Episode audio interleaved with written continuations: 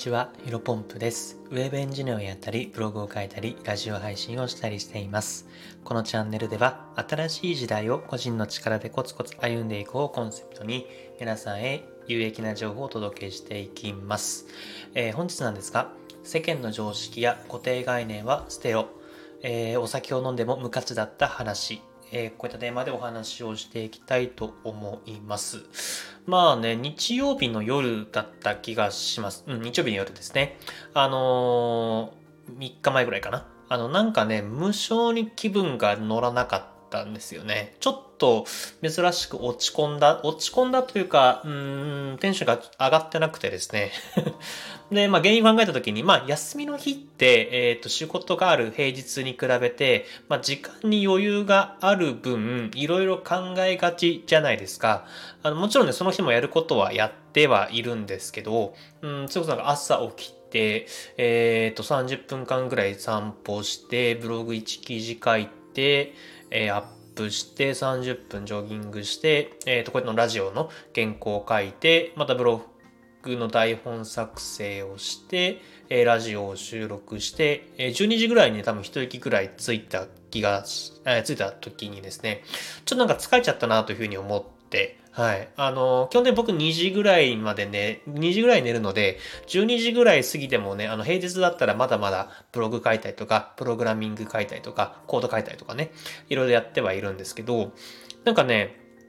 珍しくね、そうだ、ちょっとお酒飲んでみるかと思ってね、思い立ってコンビニに行って、あの、ほろ酔いを買いました。で、ほろ酔いほんとね、あの、ちょっと、これはどうでもいい話なんですけど、ほろ酔いなんか今たくさん味が出てて、僕買ったのがなんかオロナミン C みたいな、あの、味？うん、なんかスポーツドリンクっていうか栄養ドリンクかな？まそんな感じの味のやつを買って、えー、飲みました。でね、僕実はものすごくお酒が弱くて、えー、っと、コロナ前は外によく飲み行ってたんですけど、その時はね、ほんと2杯で終わっちゃうというか、あの、潰れちゃうぐらい弱いです。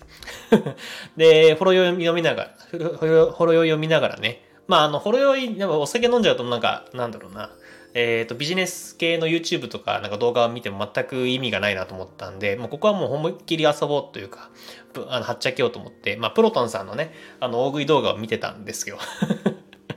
でね、本当ね、多分ね、一人でお酒を、なんで家で飲むなんて、マジで久しぶりで、1年、2年はちょっと言い過ぎかもしれないですけど、多分1年か1年半以上ぶりに飲みましたね。まあ2年ぐらいもしかしたら経ってるかもしれないですね。で、なんかその時時、なんかちょうど日曜日の夜、喉乾いてたんで、あの、ほよよ一貫結構ガブ飲み一気で飲ん、一気、結構ジュース感覚で飲んじゃったんですよね。もう本当ね、そしたらね、フラフラになっちゃってね。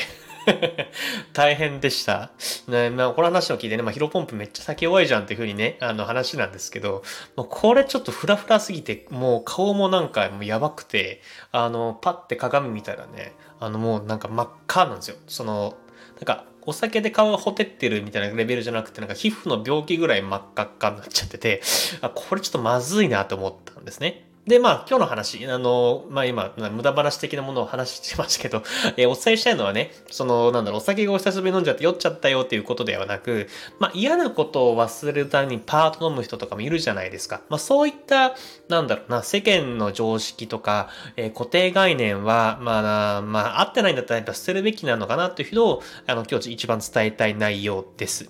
あの確かにお酒強い人はね、あの、お酒飲んだ方が、ちょっとね、嫌なこととか、モチベーションが上がんなかった時に、パッとお酒を飲んで、ふわふわってなって、まあ、次の日もちょっと頑張るかっていう風になる人もいるとは思うんですけど、うーん、僕みたいな弱いな、弱い人はね、なんだ、お酒飲んでもね、100があって一理なしなんですよ。うん、まあ、大学の時も社会人になった時も、お酒が弱いことがね、まあ、ある種コンプレックスでもありました。ヒロコンプ弱すぎでしょうとか、あの、このままじゃダメだよ、強くならなきゃとかね、言われ続けていたので、でちょっとトラウマになりかけてたんですね。トラウマというか、あの、お酒強くなりたいな、みたいなことを思ってました。で、本当ね、その当時はね、あの、僕はそういった言葉を真に受けて、よし、たくさん飲んで強くなるぞ、とか思ってたんですけど、もう本当ね、全然ダメだったんですよね。あの、お酒飲むとね、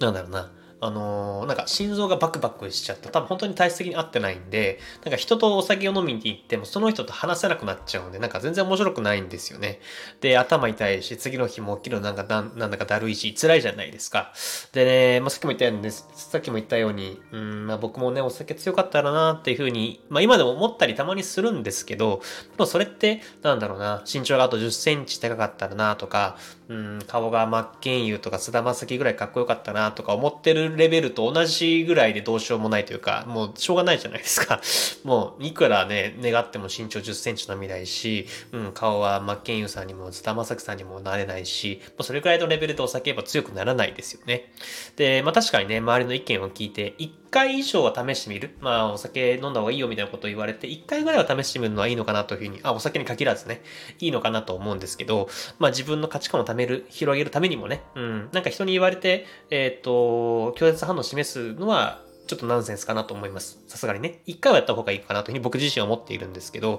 なんだろうな、ただ自分自身に合わないことをやり続けることっていうのは無価値なのかなというふうに思っています。えー、自分に合っているものを習慣にしていくのがいいんじゃないかなというふうに思っています。まあ、なのでまとめると、まあ、繰り返しになりますけど、まあ、なんだろうな、世間一般的に言われている常識とか固定概念っていうのは自分に合わなかったらやめて、えっ、ー、と、自分に合ってるものだけを取り入れて、まあ、素敵な人生を送りましょうよというお話でございました。えー、本日の話は以上です。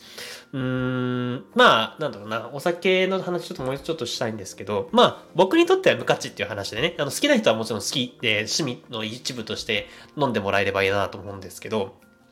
僕もお酒、そのさっき言った一人で飲むは無価値だと思ってるんですけど、お酒の場っていうのは結構好きなんですよね。お酒を飲んだ方が、まあ、僕は酔ってしまうので話さなくなっちゃうんですけど、他の人、周りの人は、あの、お酒を飲んだ方が結構ね、自己開示とかもしてくれて、深い話とかもできるじゃないですか。ここはもう完全に同意です。まあ、なのでね、今回のように一人飲みはもうしないなというふうに決意、改めて思ったんですけども、えっと、誰かと飲む場合はね、まあ、ただまあ僕もね、本当はね、ウーロン茶とか、あの、ノンアルがいいんですけど、ちょっとさすがにそうすると、うーん、